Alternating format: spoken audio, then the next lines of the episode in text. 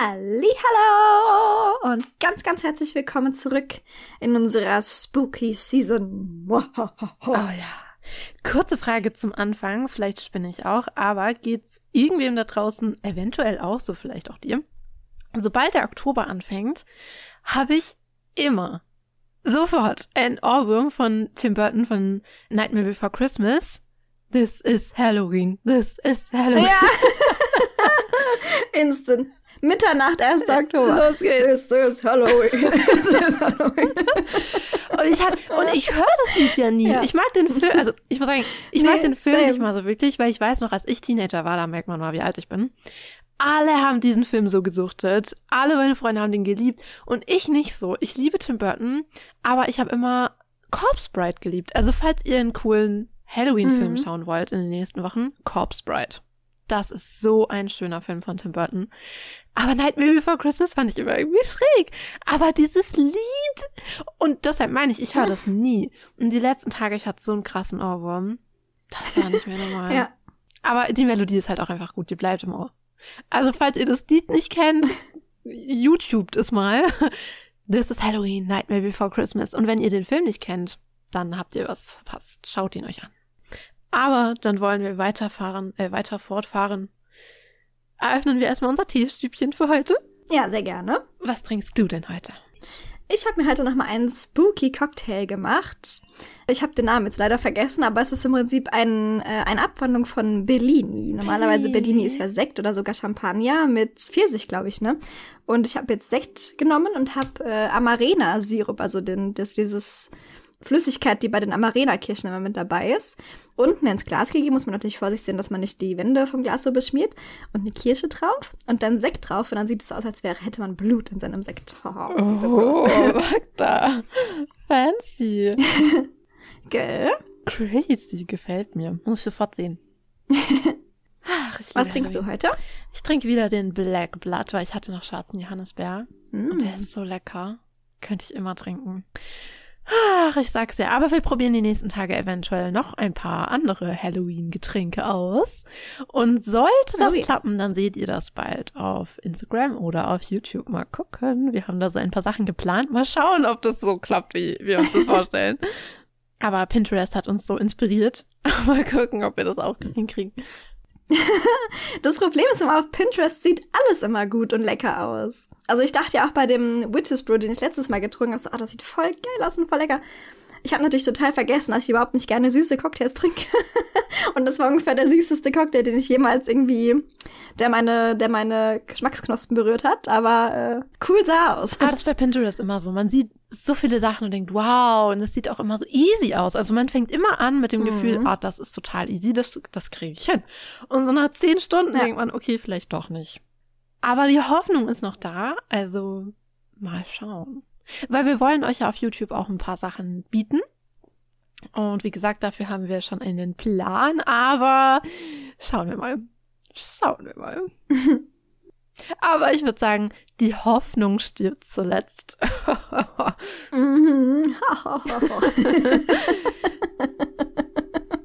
Sollen wir den Leuten mal verraten, warum wir so doof lachen?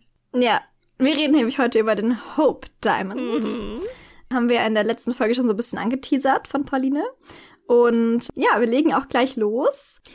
Der Stein, der Hope Diamond, über den wir ja heute reden, ist äh, wie auch der Stein in Paulines Folge letzte Woche schon einige tausend Jahre alt und stammt vermutlich ebenfalls, genau wie Paulines Stein, aus der Kollurmine in Indien.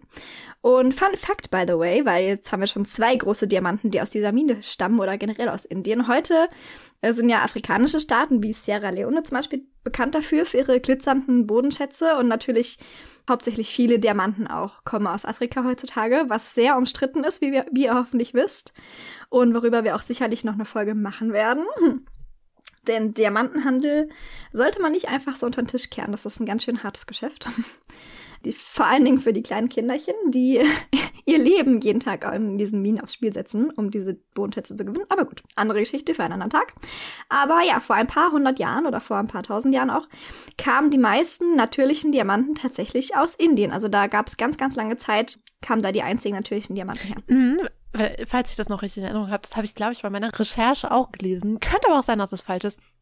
dass ich glaube sogar bis 1728 oder sowas alle in äh, mhm. alle Indien, was sage ich, alle Diamanten aus Indien kamen, weil halt nur dort die Minen mhm. waren, bis man dann in diesem Jahr eben das erste Mal in Brasilien, glaube ich, Diamanten gefunden hat und dann wusste man, aha, es gibt also auch irgendwo anders Diamanten und hat dann auch woanders auf der Welt gesucht. Man dachte sehr lange, es gäbe nur in Indien Diamanten. Ja, und da sieht man mal, ich meine, 1728, mhm. das ist echt lange, wie lange die Menschen da in Indien ja. rumgebuddelt haben. Das ist echt der Wahnsinn. Und das Land einfach ausgebeutet haben, muss man ganz klar so sagen. Die ganzen Minen in Afrika, die es heutzutage gibt, die gibt's glaube ich, tatsächlich alle auch erst seit der zweiten Hälfte des 18. Jahrhunderts, wenn mich nicht alles täuscht. Ja, es ist echt Also wirklich sehr, sehr spät hat man das erst. Was ja heutzutage vollkommen normal ist, wenn man über Diamanten redet, denken alle, die kommen aus Afrika. Aber nicht alle Diamanten kommen aus Afrika. Aber jeder Diamant ist unter Blut und Schweiß und Tränen gewonnen. Ja, denn irgendwann haben die Menschen festgestellt, man kann auch andere Länder ausbeuten. Wunderbar. Ja. Der Mensch ist Wir doch echt nicht immer nur Indien ausbeuten. Es gibt doch noch so viele andere schöne Flecken auf dieser Erde mit netten Menschen, die man ausbeuten könnte.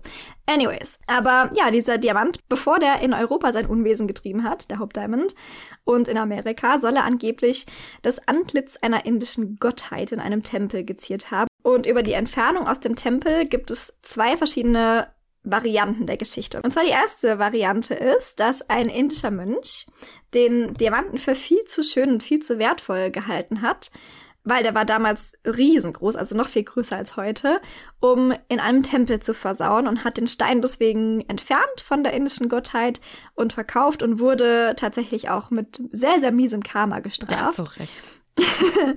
und dann wurde er entweder von Jean-Baptiste Tavernier, das ist nämlich die erste niedergeschriebene Quelle, die wir hier wissen von dem Stein, geklaut von diesem Mönch oder abgekauft. Da ist man sich nicht ganz einig.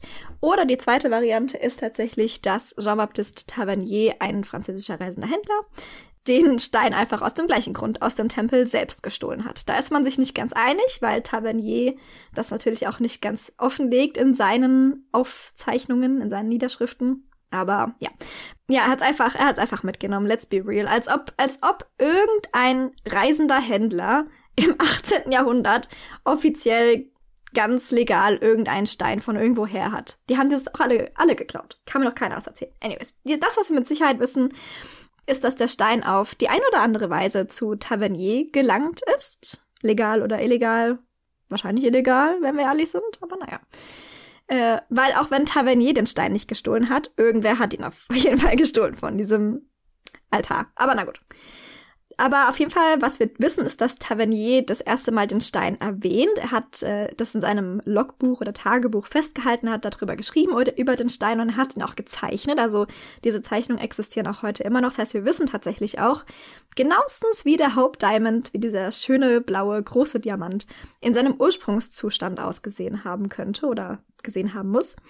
Der große blaue Diamant, der hat ursprünglich 112, 112, genau, 112 und 3 Sechzehntel Karat und eine ungefähre Dreiecksform. Also Tavernier, habe ich ja gerade schon gesagt, hat Zeichnungen angefertigt. Die werden wir euch bestimmt auch auf Instagram posten. Aber ja, aus diesem Grund wissen wir tatsächlich heute noch, wie dieser Stein in seiner Ursprungsform aussah. Und die ist ja heute ganz schön anders. Also es ist schon auch interessant zu sehen, wie sich dieser Stein so im Laufe der Jahrhunderte verändert hat.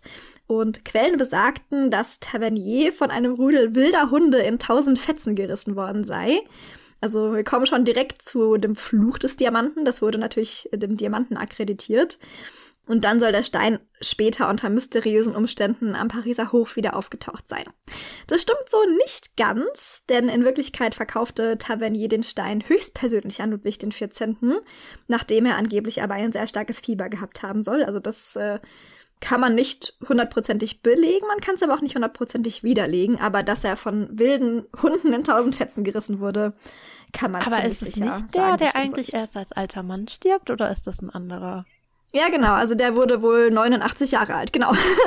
das heißt, ja, das kann man mit Sicherheit sagen, dass er eben Alter. nicht. Äh, ja, also gerade für die damalige Zeit. Deswegen, also ja, da kommen wir früher oder später sicherlich auch nochmal drauf zu sprechen, dass dieser Diamant ja angeblich sehr, sehr viele Opfer gefordert hat. Aber wie er die gefordert hat, ob es dann wirklich Opfer waren, wie gesagt, kommen wir später noch drauf zu sprechen. Ja, der hat den Stand verkauft, höchstpersönlich, bevor er äh, in tausend Fetzen zerrissen wurde oder im Alter von 89 Jahren gestorben ist. Komm sie, komm sa, ähm, beide, also komm sie, ist doch beides irgendwie ähnlich. Ähm, same, same. Aber ja, das passierte, damit ihr mal so eine grobe zeitliche Einordnung habt. Entweder am Jahr 1668 oder 69, da sind sich die Quellen auch nicht ganz einig wieder mal typisch, wirklich. Also das war bei dieser Recherche auch so, naja, wahrscheinlich gibt es einen Fluch, aber vielleicht auch nicht. Und vielleicht wurde der in tausend Fetzen zerrissen, aber eigentlich ist er vielleicht auch mit 89 ganz friedlich zu Hause eingeschlafen. Wer weiß das schon so genau. Haarspalterei, also, bitte. Haarspalterei, wirklich. Immer diese Klugscheißer. Man muss auch die fünfmal gerade sein lassen. Wirklich. Also man kann es auch Wir wollen jetzt nicht päpstlicher werden, das ist der Papst. Haben wir noch ein paar Sprüche? Genau. Uns halt bestimmt noch welche ein im Laufe der Folge. Es kommt noch öfter die Gelegenheit dafür. Überlegt ihr schon mal welche. Okay. Aber was wir auch mit Sicherheit oder mit ziemlicher Gewissheit sagen können zumindest, ist, dass Tavernier für diesen Stein ungefähr 220.000 Livres bekommen hat. Also das war, ich konnte nicht genau rausfinden, wie viel das in heutigem Geld war. Da gab es auch Kumsi Kumsa-Quellen.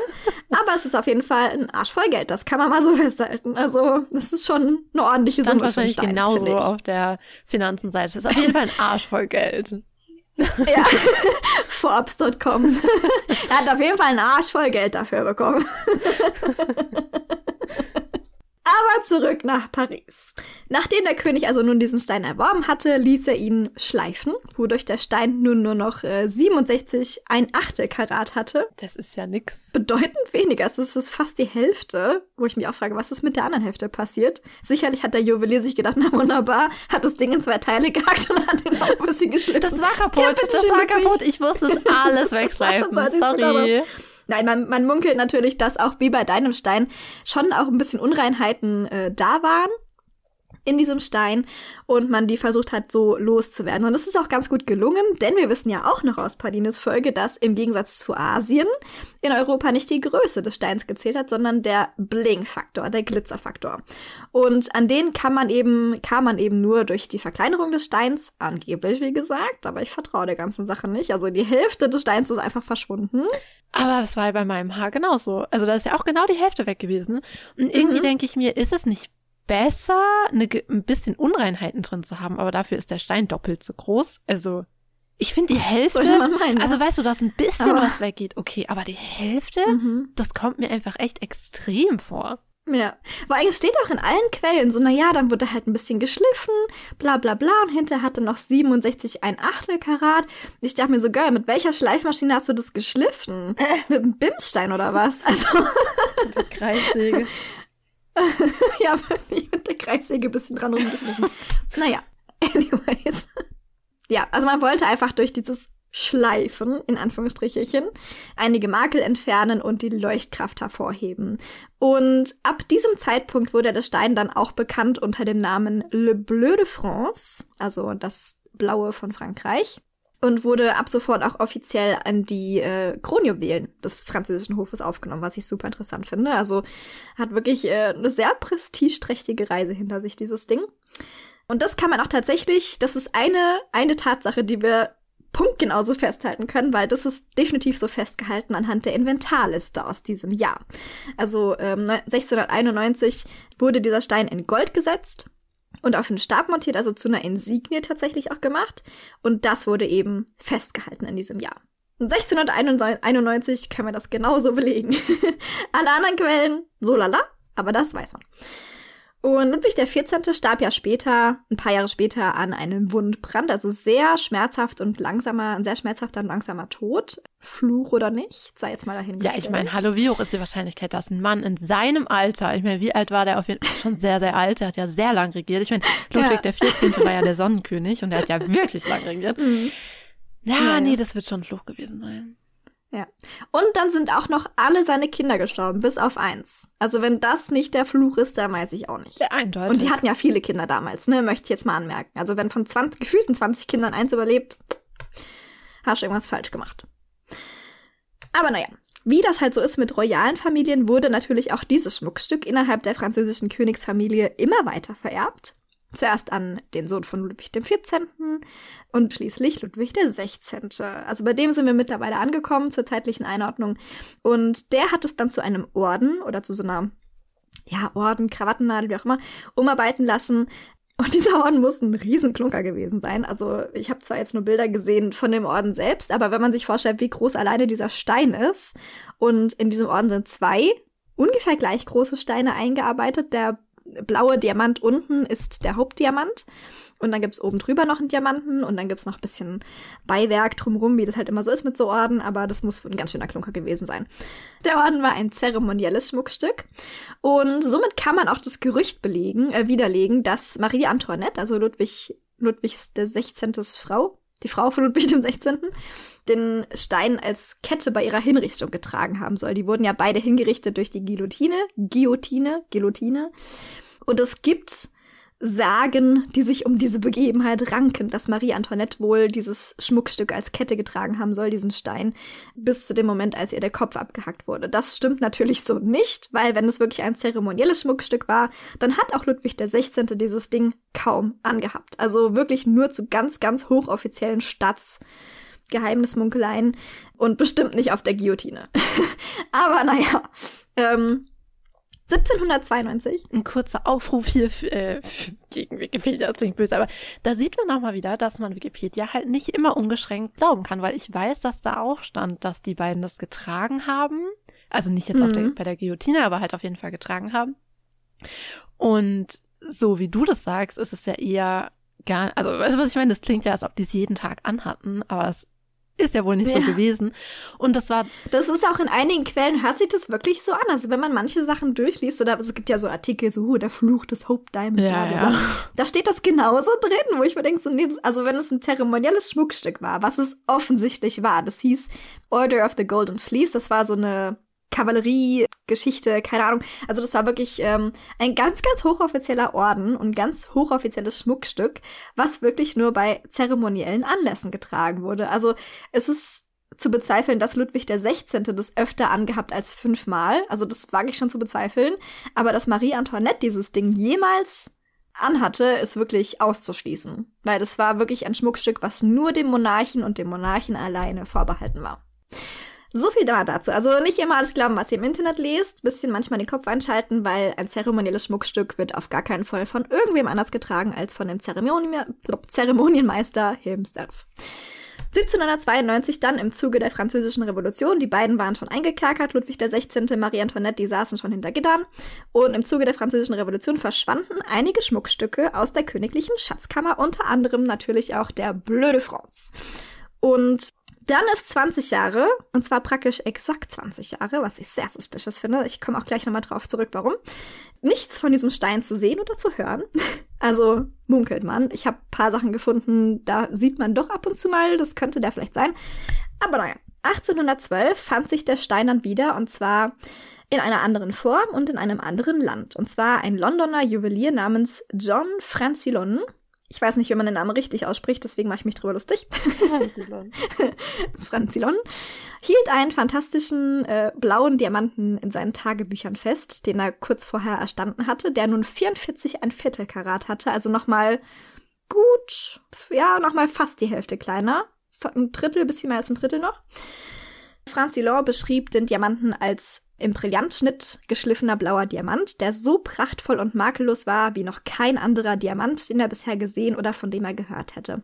Und wie Francillon allerdings in den Besitz des Diamanten kam und was mit dem erst und was mit dem Rest des Ordens passiert ist, in den er ja zuletzt eingearbeitet gewesen war, passiert ist, das ist leider nicht bekannt oder zumindest nicht hundertprozentig verifizierbar, denn Francillon hat in seinen Memoiren nicht festgehalten, woher er den Stein hatte und hatte ihn zunächst auch nicht mit dem blauen Diamanten des französischen Königs verknüpft, weil der war ja viel, viel kleiner jetzt. Und ja, nachdem der Stein einfach 20 Jahre lang untergetaucht war, man kann annehmen, weil es ist tatsächlich äh, erstaunlicherweise genau auf den, also in den Tagebucheinträgen ist, äh, in den Tagebucheinträgen von Franzios genau das Datum festgehalten. Und dieser Eintrag, den ich euch gerade und einen Ausschnitt davon vorgelesen habe, ist vom 19. September 1812. Das sind praktischerweise nur zwei Tage nach Ablauf der Verjährungsfrist nach der Verbrechen, die im Zuge der Französischen Revolution begangen worden waren, verfolgt werden konnten. Tja, also es ist schon äh, sehr zufällig, ja. Also kann man natürlich annehmen, dass wer auch immer den Stein äh, in den 20 Jahren nach dem Klau besessen hat, diese 20 Jahre exakt abgewartet hat, denn der Blau, äh, der Klau des, der Kronjuwelen war damals mangels Massenkommunikation auch nicht besonders weit verbreitet. Also es wussten gar nicht so viele Leute davon, dass die Kronjuwelen gestohlen worden waren oder Teile davon. Dennoch hat es natürlich oder hätte es ziemlich sicher sehr strenge Konsequenzen mit sich gezogen, wäre das jemals ans Tageslicht gekommen, dass dieser Mensch diesen Stein besessen hat. Und es gibt tatsächlich, ich habe mich dann auf eine Suche begeben in einen wortwörtlichen Fuchsbaum im Internet, weil ich rausfinden wollte, auch hier ist es ja wieder fast nur noch die Hälfte übrig von diesem Stein oder ein bisschen mehr als die Hälfte. Aber ganz kurz, ich finde es voll witzig, dass du immer sagst Fuchsbau, weil sagt man nicht Kaninchenbau? Also das ist doch von Alice im Wunderland, oder? Hm. Gute Frage. Ich bin auf jeden Fall in irgendeinen Tierbau geflogen. Kann gut sein, dass es auch ein Kaninchen war. Äh, ich habe mich nicht so sehr unterhalten mit den Leuten, die dort gewohnt haben. Aber ich spreche hier weder Fuchs noch Kaninchen. Sachen gibt's. Aber ich habe tatsächlich, ich habe nämlich dann überlegt, okay, wenn jetzt schon wieder fast die Hälfte dieses Steins verschwunden ist, es gibt nämlich Gerüchte, die behaupten, dass dieser Stein in mehrere Teile geteilt wurde, also entweder in zwei nicht ganz gleiche Hälften oder sogar in drei verschiedene Teile und dass eben der Hope Diamond das größte Teil dieses, dieser Aufteilung ist und dass es noch ein oder zwei kleinere Diamanten von diesem gleichen Stein aber gibt. Und dann habe ich mir gedacht, hey, wenn der Hope Diamond so verflucht ist, der Stein war ja schon immer verflucht. Also ich meine, Tavernier wurde von wilden Hunden ins Stücke zerrissen, okay? Dann muss ja diese andere Hälfte oder diese anderen zwei Teile auch verflucht sein. Und dann habe ich mir überlegt, es muss ja Berichte darüber geben, die von verfluchten Schmuckstücken mit blauen Diamanten berichten.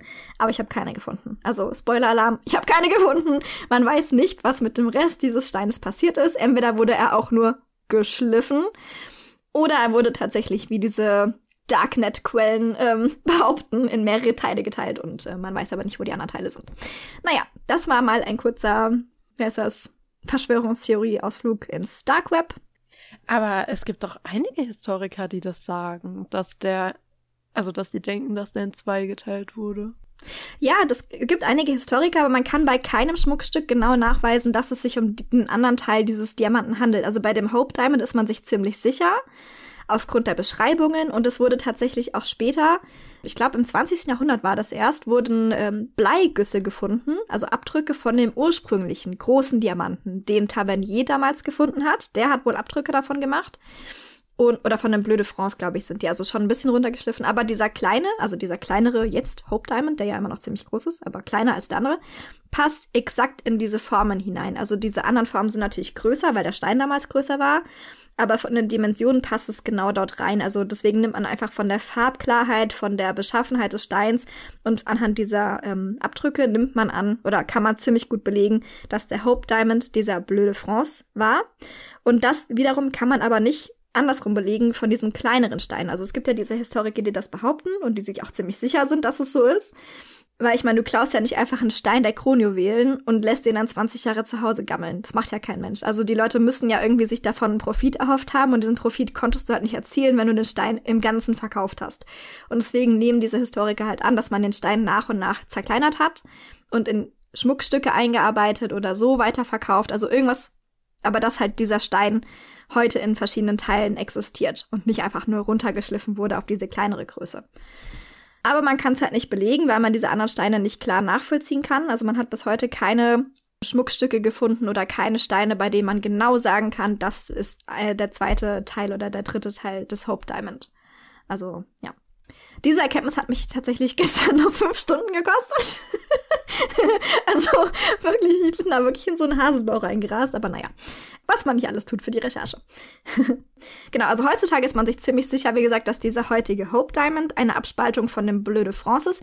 Franz J. damals wusste das tatsächlich aber gar nicht, also sehr, sehr lange Zeit. Er hatte dann irgendwann so eine Ahnung, da hatte den Stein aber schon gar nicht mehr, weil er hat ihn dann schon relativ bald weiterverkauft an einen gewissen Mr. Daniel Eliason Esquire, einem Diamantenhändler aus London, für angeblich 30.000 Pounds, was eine geringe Unterschätzung war. Also Francion musste wohl ziemlich viel Geld gebraucht haben, um seine Schulden zu decken, weil das war auch damals zu der Zeit ein ziemlicher Griff ins Klo, dieser Preis. Also man hätte damals schon viel, viel mehr dafür verlangen können.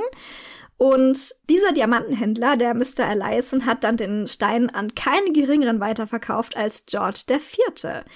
Und ähm, man weiß aber nicht genau, wie so oft in der Geschichte dieses Steins, ähm, wann und wo das passiert ist. Man munkelt, dass es wohl 1822 gewesen sein muss, denn aus dieser Zeit gibt es einige Berichte in Zeitungen, die schreiben, King George hätte sich einen blauen Diamanten oder Stein gekauft. Also man nimmt an, dass dieser Stein, dieser Diamant damit gemeint ist. Genau kann man das allerdings nicht sagen, denn es gibt keinerlei Aufzeichnung darüber in den royalen Archiven. Also es muss ein privater Kauf gewesen sein von George IV., der dann nicht in die royalen Archive übernommen worden ist, aus welchem Grund auch immer. Da ist man sich nicht sicher, warum. Aber es ist äh, bei diesem Diamanten ja wirklich keine Seltenheit, nicht zu wissen, wann und wo und ob ihn überhaupt jemand besessen hat. Also es gibt viele, viele angebliche Besitzer im Laufe der Zeit und nur wenige davon kann man tatsächlich nachweisen. King George IV., muss man dazu sagen, war ja einer der unpopulärsten Monarchen der englischen Krone. Also er riss das Ansehen des Britisch, der, der britischen Krone ganz viel nach unten durch seinen Lebenswandel, durch seine politischen Entscheidungen und äh, ja, wenn man sich Zeitzeugenberichte durchliest über King George IV., hat man manchmal wirklich das Gefühl, dass er einfach nichts richtig machen konnte. Also ich meine, man muss natürlich auch dazu sagen, dass die Zeit auch einfach sehr schwierig war mit der beginnenden industriellen Revolution. Und ja, war einfach nicht so einfach, aber naja. Either way kann man jetzt einfach als schlechte politische Entscheidung sehen, kann man als Fluch sehen. Ich denke, es sind wirklich einfach schlechte politische Entscheidungen und einfach generell, dass King George wahrscheinlich nicht der sympathischste war. Aber 1832 erstand äh, Henry Thomas Hope, den Diamanten. Wie und wo ist auch hier wieder nicht wirklich übermittelt. Man nimmt aber an, dass er still und leise nach King Georges Tod verkauft wurde, um seine Schulden zu decken. Also es ist ja in den royalen Archiven nicht festgehalten, dieser Stein. Und deswegen denken Historiker, dass es so passiert sein könnte, dass halt die Familie von King George oder die royale Familie ähm, versucht hat, die Schulden zu decken, die King George verursacht hat. Und deswegen hier still und leise einfach dieser Diamant ja. Aber hier bekam er seinen Namen tatsächlich. Also Henry Thomas Hope, Mitglied, ein Mitglied der Hope-Familie, eine wichtige Londoner Familie. Und der Stein wurde auch hier wieder aufgezeichnet in der Edelsteinsammlung von Hope und beschrieben, woraus man tatsächlich auch schließen kann, dass es der gleiche Diamant ist, den Francillon schon beschrieben hatte. Also, wenn, denn die Beschreibungen sind fast identisch. Also sowohl, wie gesagt, von der Brillanz her, vom, von der Form, von der Beschaffenheit des Scheins und äh, von der Beschaffenheit des Steins deckt sich das ganz gut. Also das finde ich tatsächlich ganz interessant, dass man, dass der Stein immer wieder irgendwie von der Erdboden, vom Erdboden verschwindet. Also, dass man manchmal über Jahre hinweg nicht nachvollziehen kann, wo dieser Stein ist. Aber dass man dadurch, dass die Leute so fasziniert waren von diesem Stein, das natürlich aufgeschrieben haben, wie der Stein aussah, was für eine Farbe der hatte, wie der von der Beschaffenheit war, ob der Macken hatte oder nicht. Und deswegen, und auch von der Form natürlich, und deswegen man trotzdem immer wieder, wenn er dann wieder auftaucht, kann man sich immer eigentlich ziemlich sicher sein, dass es exakt der gleiche Stein ist. Weil halt auch blaue Diamanten so in der Größe vor allen Dingen so selten sind. Also, ja. Die nächsten 62 Jahre blieb der Stein dann in der Hope-Familie und wurde zuerst an den Neffen vererbt, dann an dessen Tochter und schließlich an deren Sohn, Lord Francis Hope.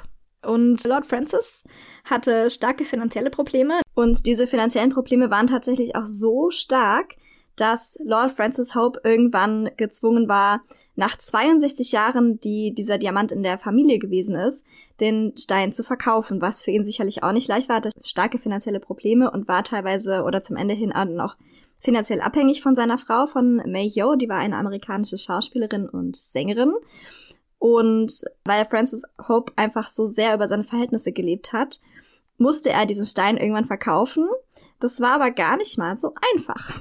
Aber dadurch, dass eben die Familie Hope diesen Stein so viele Jahre in ihrem Besitz hatte, ist das halt eben der häufigste Name, unter dem wir heute über diesen Diamanten reden. Also es gibt auch Leute, die wirklich French Blue noch dazu sagen oder Le Bleu de France oder es gibt noch so einen anderen französischen Namen, das Blaue der Krone oder sowas, aber keiner fragt mich nicht, was es auf Französisch heißt. aber ja, also der Hope-Diamant ist der häufigst verwendete Name, weil eben diese Familie den Stein so lange besessen hat. Aber ja, durch die schlechte Haushaltung seiner Frau musste dann auch der Lord, also Lord Hope, seinen Stein irgendwann verkaufen. Das passiert im Jahr 1901. Also wir bewegen uns in relativ großen Schritten auf die heutige Zeit. Aber das war, glaube ich, gar nicht so einfach, oder? Ja, ja, genau. Also dieser Henry Thomas Hope, der ja den Hope Diamond erstanden hat, zusammen mit seiner Frau, die haben damals festgelegt in ihrem Testament, dass falls die Familie in Schulden geraten sollte, dass dieser Diamant damals nicht verpfändet werden durfte. Also der durfte nicht weiterverkauft werden, der musste also in der Familie bleiben. Deswegen war es also gar nicht so einfach für diesen armen Francis Hope, für den Lord, diesen Stein loszuwerden. Also er ist wirklich auch vor Gericht gezogen, was ja nicht das erste Mal war, wegen dem Hope Diamond, das vor Gericht gezogen wurde in der Hope-Familie. Das war ja ein stetiges Hin und Her bei denen, wer diesen Stein bekommt und auch die ganze Steinsammlung. Genau, also das äh, wurde, musste wirklich vor Gericht erwirkt werden, dass dieser Stein verkauft werden durfte.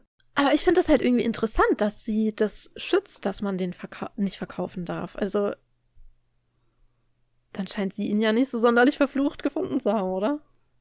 Ja, das ist auch, also es wurde ja, also der Stein wurde ja sehr, sehr lange Zeit in der Familie behalten, also 62 Jahre und auch immer wieder weiter vererbt. Und dieser Henry Philip Hope, also der zweite aus der Hope-Familie, der ihn besessen hat nach dem Tod seines Onkels. Das war der Neffe von dem, der ihn gekauft hatte. Und ähm, der hat ihn eigentlich nur bekommen, weil die Familie sich auch jahrelang gestritten hat, wirklich vor Gericht gestritten hat, wer diese wertvolle ähm, Diamanten und Steinsammlung des Onkels bekommen sollte. Also es gab noch wohl einige, ähm, es gab ja noch seine Frau, es gab einige Neffen und Nichten und die sind allesamt vor Gericht gezogen, weil die alle diese, ich meine, die waren natürlich auch super wertvoll, das muss man natürlich auch mal so sehen, diese Sammlungen. Und ähm, ja, also dieser Stein hat wirklich, wenn man es so sieht, der Familie auch einfach keinen kein Glück oder zumindest keine, keine Ehrlichkeit und keinen Zusammenhalt gebracht. Aber ich glaube, das ist bei Geldsachen immer so. Also schaut, ja. ich meine, bei Erbe sagt man, weiß man ja, da hört die Freundschaft sowieso auf. Ist halt meistens mhm. leider so.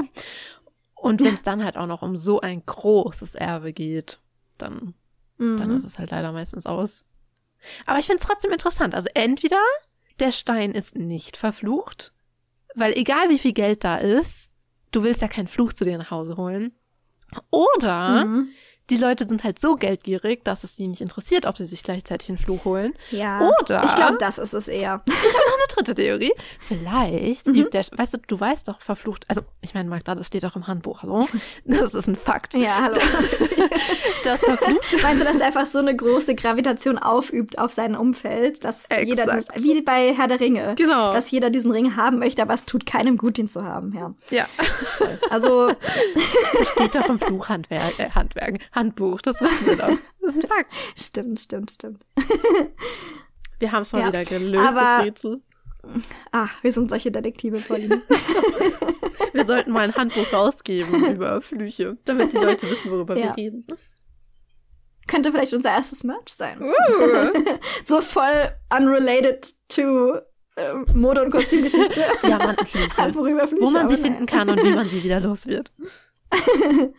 ja, wie man sie wieder los wird, dazu habe ich auch noch eine Theorie, aber die kommt am Schluss. also stay tuned. Es wird spannend, Leute. Nein, aber äh, ja, also auf jeden Fall dadurch, dass der Lord Francis Hope solche finanziellen Probleme hatte, hat sich das irgendwann erklagt, dieses Recht, den Stein zu verkaufen. Also Anfang, Anfang des 20. Jahrhunderts.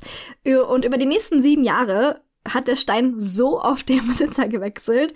Aber einer der wichtigsten, also er wurde immer weiter verkauft, von Schmuckhändler zu Diamantenhändler, zu dem nächsten Schmuckhändler. Also es waren alles Händler, die ihn im Laufe der Zeit gekauft haben, der die sieben Jahre. Und bis er schließlich bei potenziell dem Sultan der Türkei landete. ähm, Wo ganz anders. ja, also im Jahr 18, äh, 1800, 18, 9, hallo, im Jahr, im Jahr 1908 erstand ein gewisser Selim Habib oder Salomon Habib den Diamanten. Das war auch ein Händler. das war auch ein Händler. Und diesem Händler wurde nachgesagt, dass, also er kam aus dem Fernosten und äh, dem Händler wurde nachgesagt, dass, oder ranken sich die tollsten Geschichten um ihn, unter anderem eben, dass er für den türkischen Sultan Abdelhamid, Abdulhamid II. handelte und beauftragt wurde von ihm, äh, die tollsten Schmuckstücke und Steine für ihn einzukaufen. Der Hope soll allerdings nie in offiziellen Katalogen des Sultans geführt worden sein, also man kann es nicht von offizieller Quelle nachweisen. Ähm, aber ja, das, was wir offiziell wissen, ist, dass Habib den Stein in, in, in, New York den Stein gekauft hat und ihn auch wieder in New York verkauft hat. Denn Habib hatte irgendwann spätere Jahre viele, viele Schulden. Dazu gibt's auch ein paar Theorien. Äh, wie das gelaufen sein könnte, wenn wirklich der Sultan eigentlich den, wenn der, wenn dem Sultan der Stein gehört hat. Denn der Sultan wurde ja, äh, wenn ihr euch nicht so gut auskennt mit türkischer Geschichte, ich mich auch nicht, aber das weiß ich jetzt dank der Recherche, dass Abdülhamid war der letzte Sultan der türkischen Monarchie und wurde äh, durch einen Putsch abgesetzt, aus dem Amt gehoben und eingekerkert und äh, wurde dann auch, ja, hat seine letzten Tage in Gefangenschaft verbracht. Und er hat es natürlich schon vorher gemerkt, dass seine, seine Gefolge nicht mehr ihm so richtig treu war. Und das hat er auf den Diamanten geschoben, angeblich. Wie gesagt, ja, auch hier trinkt bitte immer einen Shot, wenn wir das Wort angeblich sagen. Aber guck mal, da sieht man doch mal wieder das, was wir am Ende der letzten Folge gesagt haben. Es ist viel leichter, dein persönliches Unglück auf einen Stein zu schieben, als einfach anzuerkennen, mhm. dass du falsch handelst und mit den Konsequenzen leben musst. Ja, voll. Und dann soll wohl der Sultan den Stein an Habib zurückgegeben haben, weil er eben wusste, dass er so viele Schulden hat und hat gesagt, weißt du was, nimm den Stein, verkauf ihn, begleich deine Schulden damit, ich will ihn nicht mehr. Also so stellt man sich vor, könnte das abgelaufen sein, wenn wirklich der Sultan der eigentliche Eigentümer gewesen sein soll. Was wir, wie gesagt, nicht nachweisen können. Ich denke auch eher nicht, dass es so war. Aber naja, der Sultan reiht sich somit hier ein in die Liste von möglichen Besitzern des Steins. Wie gesagt, das kam niemals in den Archiven vor, des äh, Sultans Haushalts, aber ja. Man weiß nicht, ne? Vielleicht ist da auch irgendwas unter der Hand so passiert. Keine Ahnung. Man kann ja träumen. Als aber Habib tatsächlich den Diamanten besessen hat, oder vielleicht der Sultan, ist man sich ein Jahr lang nicht ganz sicher, was tatsächlich mit dem Stein passierte, ob jetzt Habib den Stein hatte oder der Sultan. Was man dann aber wieder nachweisen kann, ist, dass ein bekannter Pariser Schmuckhändler 1909 den Diamanten kaufte. Und zwar kein geringer als Pierre. Uh. Äh, der, hier, Paulines Herz liegt gleich höher. aber mein Herz wird nachher noch viel höher schlagen, weil ein anderer Juwelier später noch den Stein kaufen wird und ach, mein Herz wartet oh, ja. auf diesen Namen. Aber bleiben wir erstmal bei Cartier. Hört ihr da nicht auch immer? Nein, das sage ich später. Das sage ich später. Ich habe Hals noch für mich. Red weiter. Immer wenn ich den Namen Pierre Cartier höre, muss ich an Singing in the Rain denken. Da gibt es doch auch diese Szene, wo Lina, also diese Stummfilmschauspielerin, das erste Mal einen Talkie aufnehmen soll. Und auch, was sagt sie da nochmal? Also ich, ich muss es mal auf Englisch gucken, aber das heißt, der andere Spielpartner, die andere Rolle heißt auch Pierre. Und dann sagt sie immer so, Pierre, Pierre. Äh, ich muss bei, bei Cartier, muss ich, ich könnte das eigentlich einfach doch jetzt sagen, muss ich immer an Marilyn Monroe denken, weil bei Diamonds Are Girls Best Friends singt sie doch so, also sagt sie das doch so, Tiffany's, Cartier. Und ich muss mm, immer daran denken. Ja, Ach, also Pierre Cartier äh, hat einen Stein gekauft. Und natürlich, äh, Cartier war ja ein oder soll ein begnadeter Verkäufer gewesen sein, wie er im Buche steht, und zeigte den Stein einer gewissen Evelyn Walsh McLean, einer jungen Society Lady aus Washington DC, die zu Gast in Paris weilte und der hat der Stein aber nicht so gut gefallen und sie hat auch schon einige Stories gehört, also wollte sie den Stein auch gar nicht kaufen. Ist ja komisch, dass sie diesen verfluchten Stein nicht haben wollte. Was ist denn los mit der? Ja, merkwürdig. Und äh, aber zwei Jahre später kam sie nochmal nach Paris, hat einige Wochen dort verbracht und äh, Cartier, schlau wie er war, hat den Stein in eine Box eingepackt, hat ihn mit Papier umwickelt, diese, diese Box, und hat sie mit Wachssiegeln zugemacht. Also so ein richtiges Mysterium draus gemacht. Und das besagt zumindest auch Evelyn Walsh McLean. Das hat sie mal in einem Artikel preisgegeben, wie, sie, wie Cartier das genau gemacht hat. Und ja, hat sie so, hat ihr so viele Geschichten erzählt über den Stein, über sein Aussehen, über die Geschichte der Eigentümer. Also hat ihm, hat ihr dann auch von dem französischen Königshaus erzählt. Und natürlich bei einer jungen Amerikanerin, Anfang des 20. Jahrhunderts, macht es natürlich super viel Eindruck, wenn du sagen kannst, ich habe hier einen Stein, der dem französischen Sonnenkönig gehört ja. hat der einem englischen Monarchen schon Marie Antoinette hat und der auch einem türkischen Sultan. Marie Antoinette hat den getragen. Also das macht natürlich super viel Eindruck. Und ja. am Ende war sie so neugierig, dass sie, dass sie den Diamanten schließlich doch nochmal sehen wollte. War immer noch nicht so ganz begeistert, hauptsächlich dann von der Einfassung, also wie der Stein äh, präsentiert wurde. Das war ihr nicht schön und nicht modern genug. also ließ Cartier den Stein neu einfassen und ähm, ja, das ist auch tatsächlich die Einfassung, die wir heute noch kennen. Und dann hat er den Stein, äh, die hatten ja damals schon auch Filialen in, ähm, in Amerika, genau, die erste Filiale in New York wurde nämlich kurz vorher eröffnet. Und dort hat er den Stein dann hinschicken lassen und hat ihn an Evelyn Walsh McLean ausgeliehen. Nur für ein Wochenende, nur für ein paar Tage. Fühl mal dich ran, so ein bisschen. Und dann ähm, war sie natürlich nach dem einen Wochenende so begeistert und so verliebt von diesem Stück, dass sie es dann 1912 für 180.000 Dollar kaufte. Stell mal vor, du verlierst diesen Stein. Erklär das mal deiner Haftschutzversicherung. Ja, oh mein wirklich? Gott. Diese 180.000 Dollar, by the way, da konnte ich eine ungefähre Summe rausfinden, was es in heutigem Geld wäre. Das wären etwa 5 Millionen Dollar in heutigem Geld, by the way. Also ein stolzes Summchen für so einen Stein. Mhm. Ehrlich gesagt hätte ich sogar mehr gedacht. Ich weiß gar nicht warum. Aber wahrscheinlich, weil man durch die Recherche schon so, nur 5 Millionen? Ja, ja ist ja nicht 40.000, 40 Millionen mehr? Bestimmt. Also, ja, heutzutage kann man das auch nicht so genau schätzen, glaube ich. Aber. Aber ist natürlich trotzdem viel Geld, gell? Also, man ist einfach nur schon so voll, ja, weil man so, so viel fünf, gehört hat. Fünf? man kann Diamant haben für schon 5 Millionen Dollar, wirklich? Ja, Schnapper. Aber es ist viel Geld, das ähm, ist uns bewusst, okay? Also. Es ist super viel Geld. Äh, für Cartier war dieser Verkauf tatsächlich trotzdem ein Verlustgeschäft. Denn die McLeans ließen sich mehrmals bitten zur Zahlung. Die hatten damals eine Ratenzahlung über jeweils 40.000 Dollar vereinbart, um den äh, Stein abzubezahlen von diesen 180.000. 40.000 im Monat ähm, oder im Jahr? Im Monat. 40.000, wow. Was also, hat der Mann beruflich gemacht? Nur mal kurz so aus Interesse.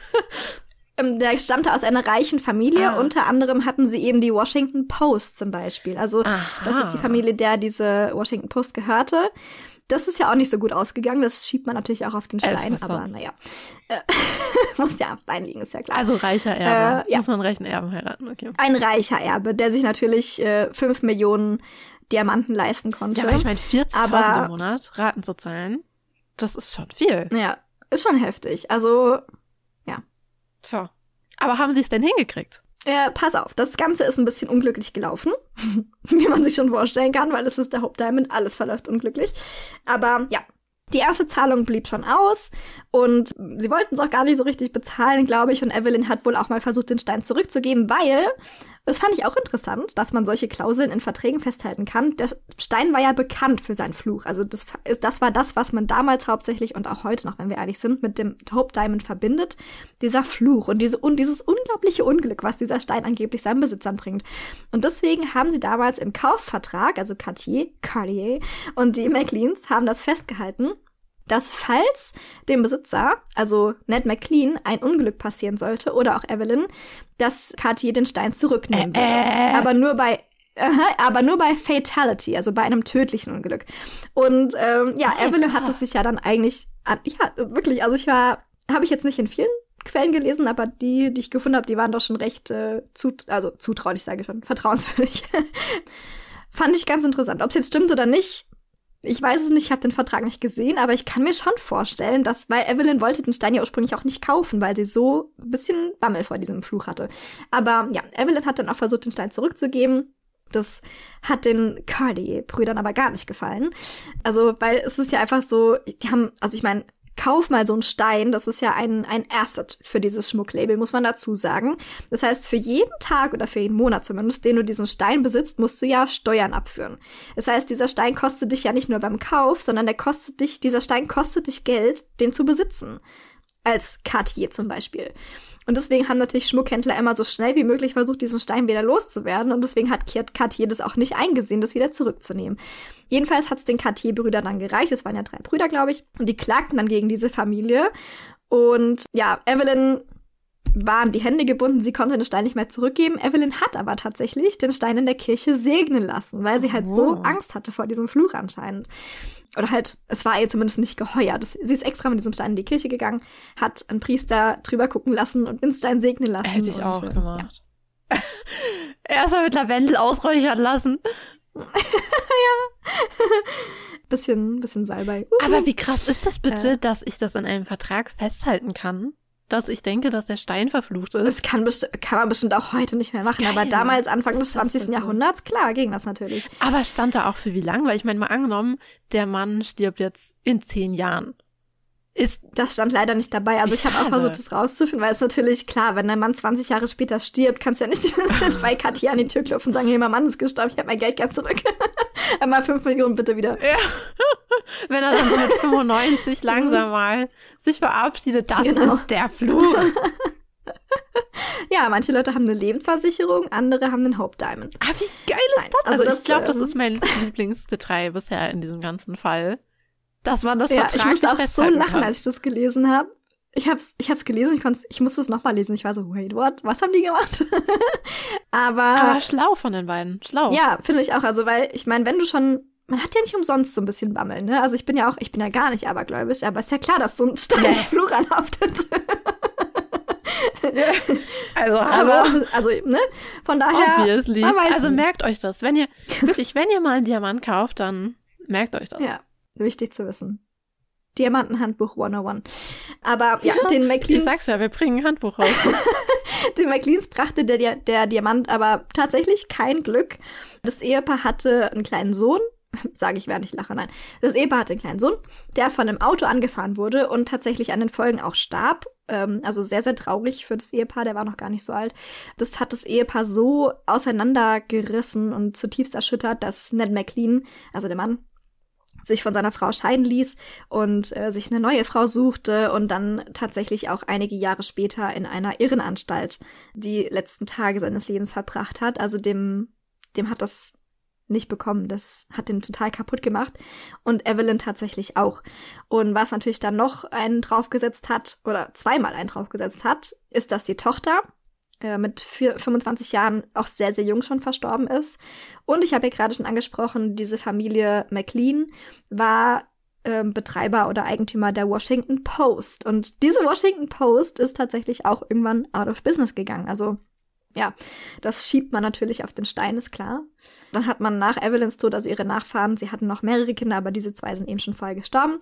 Nach Evelyns Tod hatten, haben dann die Kinder ähm, den Stein verkauft, um halt die Finanzen ein bisschen aufzubessern. Und der Käufer dieses Steins, halte ich fest, Pauline, war mhm. ein Juwelier namens Harry Winston. oh, talk to me, Harry Winston, tell me all about yes. it. Ich sag ja, Marilyn ist immer bei uns. Harry Winston. Dieser berühmt-berüchtigte Harry Winston kaufte das Schmuckstück und nutzte es für Ausstellungen für seine Harry Winston Incorporated, um einfach ein bisschen Geld in die Firma reinzuspülen. Das ist natürlich auch ein super interessantes Ausstellungsstück zu haben für so eine Firma. Und das hat mhm. er für ungefähr zehn Jahre gemacht. Und das hat er überlebt. Das hat er überlebt. und irgendwann also es ist nichts vorgefallen in Harry Winstons Leben, nicht, dass wir wissen, aber irgendwann wurde es ihm dann doch ein bisschen zu heikel und dann hat er diesen Stein gespendet, netterweise, diese, dieses Millionen-Prachtstück, millionenschwere äh, Prachtstück, an das Smithsonian National Museum of Natural History. Da kann man es tatsächlich auch bis heute betrachten.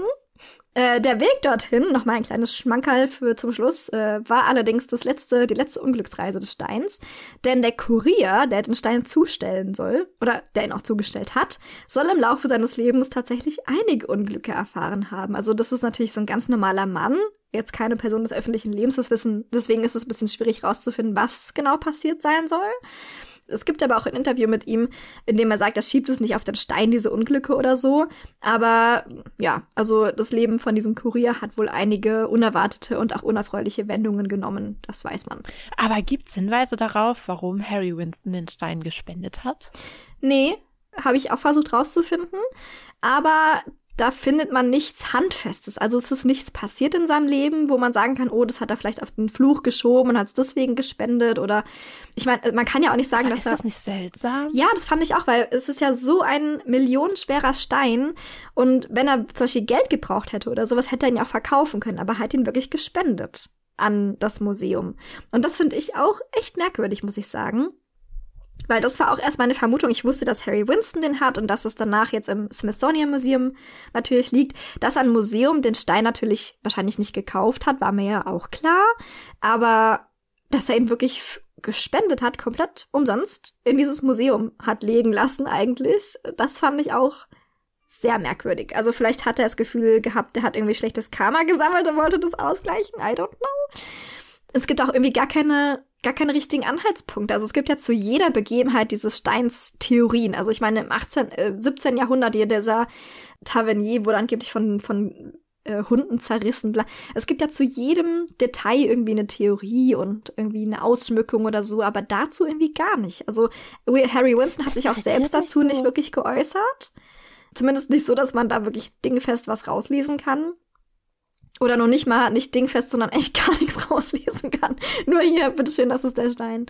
Weißt du, was ich halt auch so komisch finde? Ich habe das schon so oft gelesen. Ja, Harry Winston hatte den und dann ging es halt weiter ans Smithsonian und irgendwie wird das immer einfach so mhm. hingenommen. So, ja, Punkt. Ja. Und ich dachte immer so, hä, bin ich die Einzige, die das komisch findet? Ich meine, du nee, hast da diesen Diamanten, komisch. der unfassbar viel Geld wert ist, den du gekauft hast. Der wurde ja nicht geschenkt. Du hast den teuer bezahlt. Mhm. Und dann verschenkst du den einfach an ein Museum? Mhm. Warum? Und irgendwie wirkt es, aber vielleicht bin ich jetzt auch schon so brainwashed von all den möglichen Horrorfilmen, die ich gesehen habe, aber für mich wirkt es total wie aus einem Horrorfilm, weißt du, dass das Ding so verflucht ist, dass man irgendwann denkt, Hauptsache weg. Bloß weg mit diesem Ding. Ich zahle euch noch Geld, damit ihr den nehmt. So wirkt es, weil warum gebe ich den denn her? Und vor allem, dass man den verschickt per Post. Also ich glaube, er hat das ja auch versichert, das Paket. Aber trotzdem, das ist irgendwie so ein Hauptsache weg. Ja. Ich meine, das Ding ist so viel wert. Würde ich das nicht irgendwem übergeben? Ja. dem ich vertraue. Das habe ich aber auch erst gedacht, weil man wusste ja von diesem, also ich habe schon von diesem Kurier gehört, Was? dass der angeblich so viel Unglück hatte, bla bla bla. Ich dachte halt, dass er diesen Kurier persönlich beauftragt hat und hier, dieser wertvolle Stein, ich habe ihn gut eingepackt, bring ihn sicher zum Smithsonian.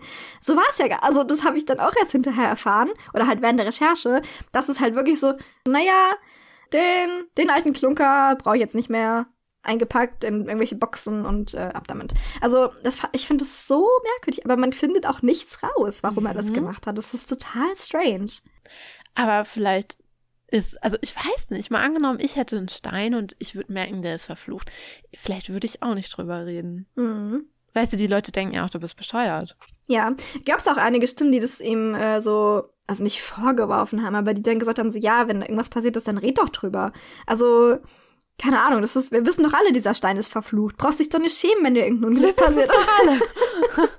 so, also das war so der generelle Konsens auch irgendwie aus, der, aus seinem Umfeld, aber nee, also Harry Winston selbst hat nichts wirklich dazu gesagt und auch aus seinem Umfeld kamen keine Stimmen, die hinterher halt irgendwie gesagt haben, so, ja, so war's, bla bla, deswegen hat er das gemacht.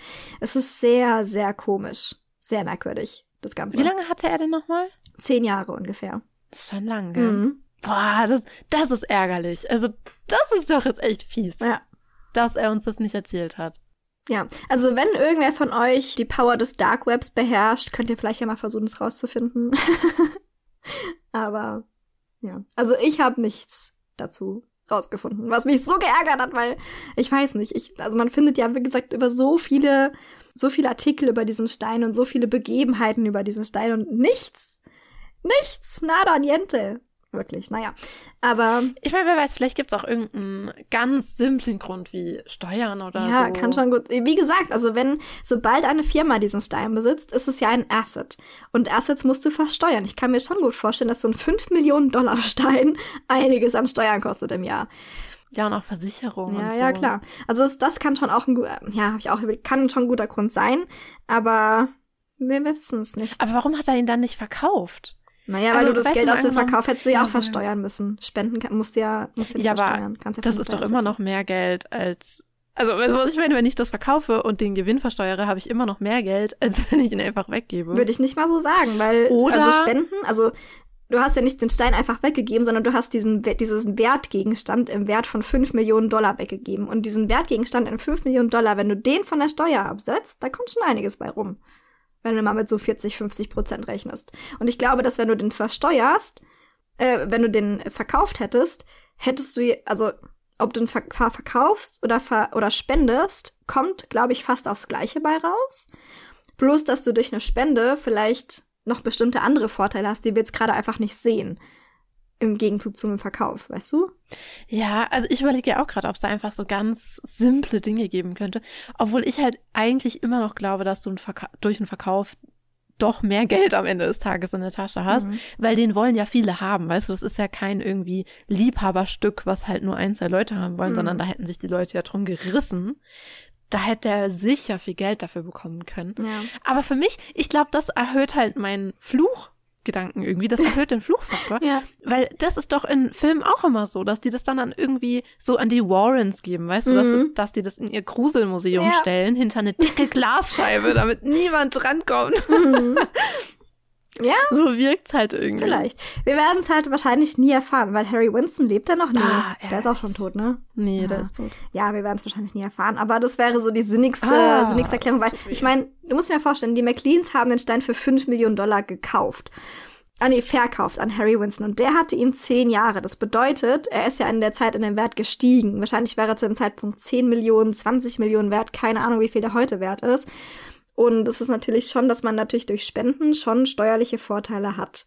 Also das wäre so für mich die sinnigste Erklärung, abgesehen natürlich von der Erklärung mit dem Fluch, die halt, naja. Aber ja, wie gesagt, wir werden es niemals wissen.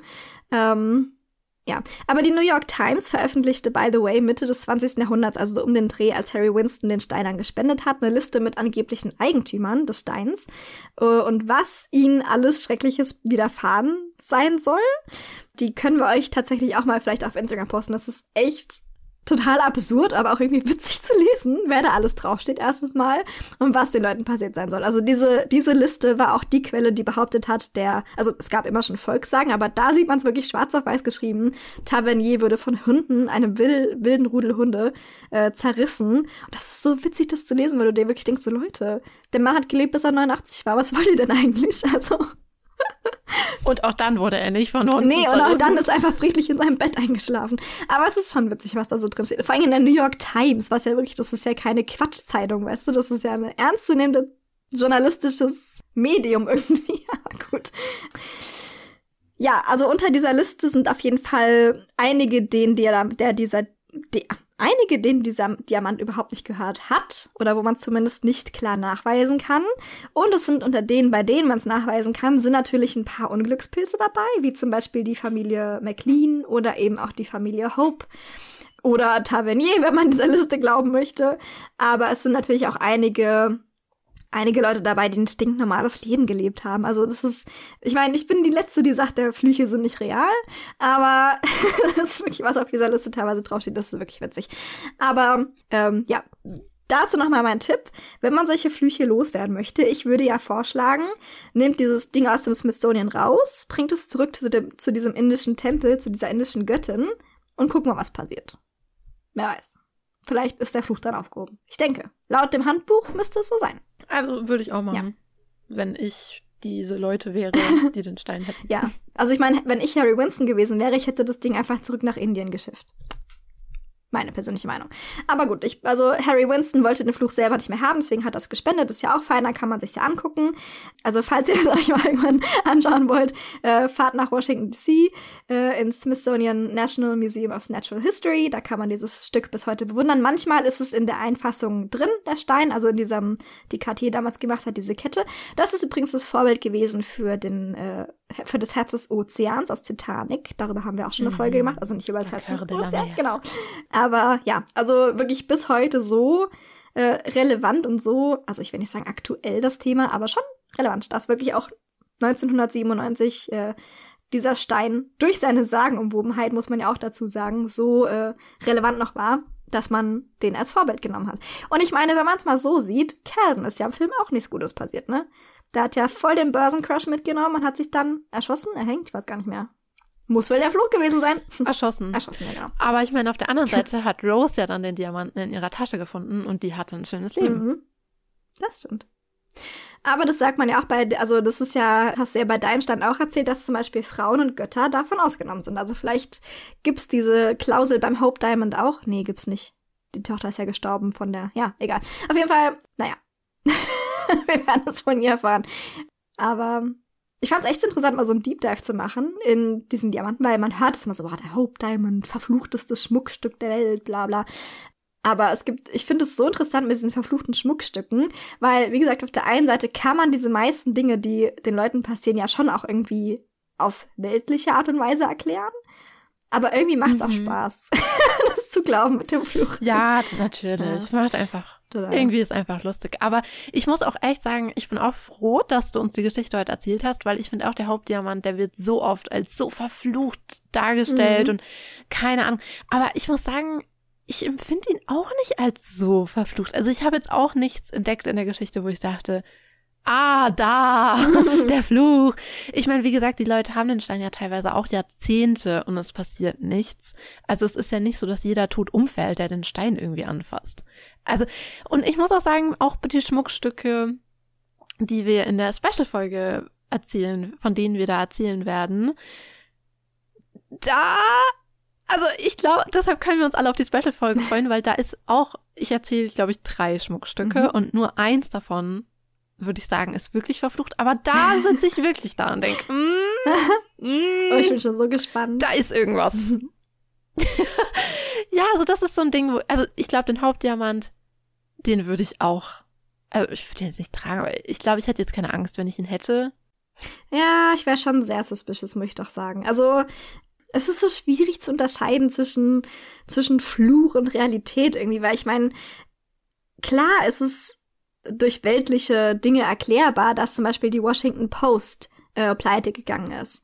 Aber ja. warum ist es genau dann passiert? Warum ist es nicht früher passiert oder später, als sie den Stein Aber schon Aber wie viele Jahre später ist es denn passiert? Als sie den Stein noch hatten. Also die hatten den Stein ja, glaube ich, schon auch recht lange, die McLeans.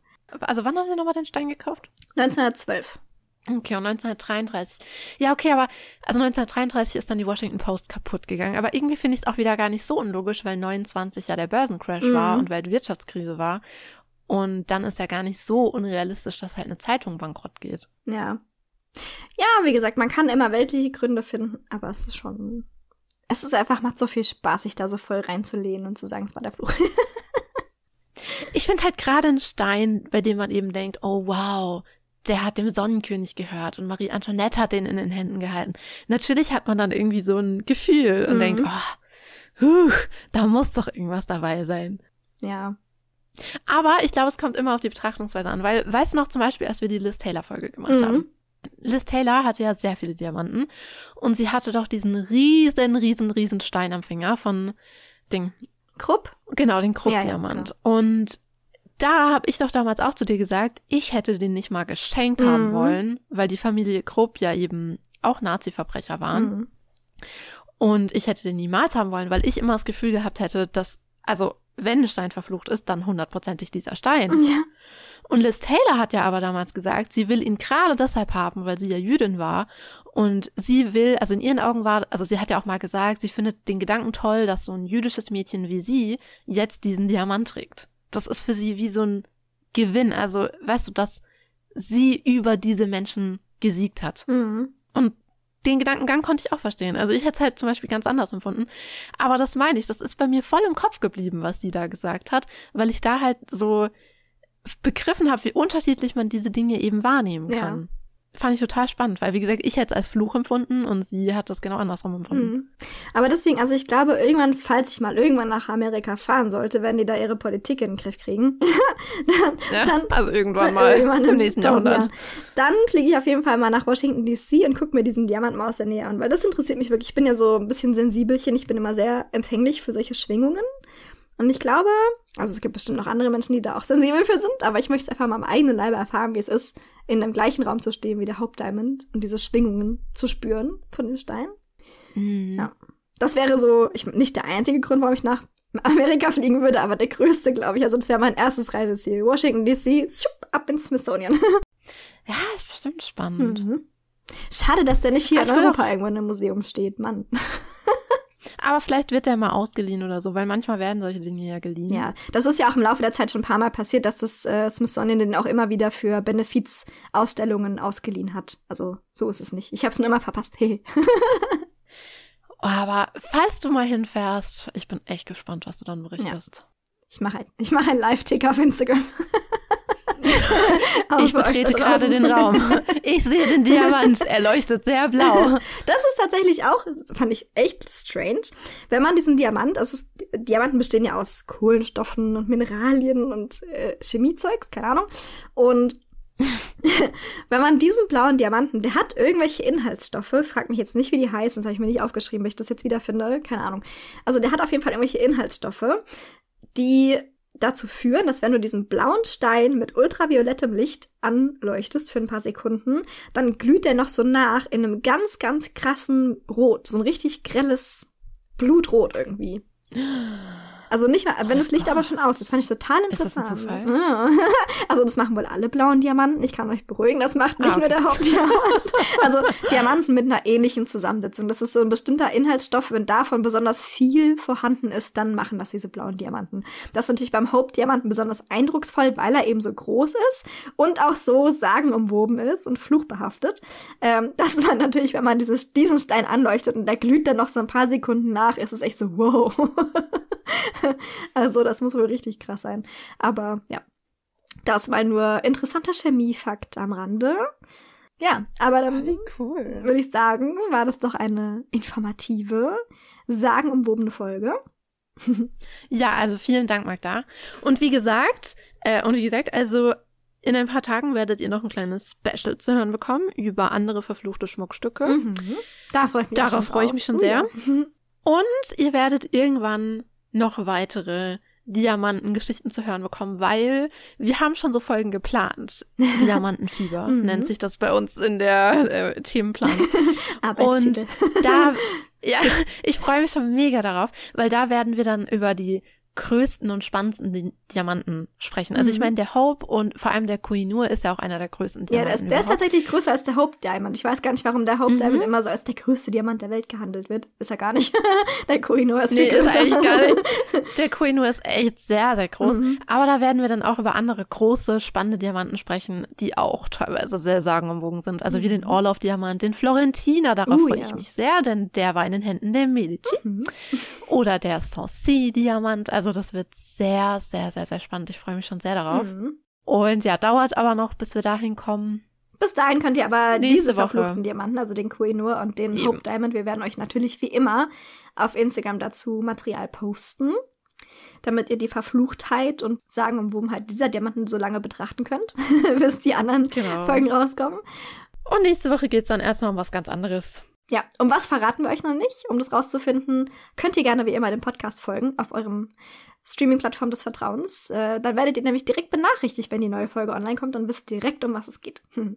Da würde ich sagen, das war's für heute. Vielen Dank fürs Zuhören. Vielen Dank fürs Erzählen, Magdalena. Sehr, sehr gerne. Vielen Dank fürs Zuhören. dann bis bald. Bis zum nächsten Mal. Yes, mit verzüglichen Grüßen.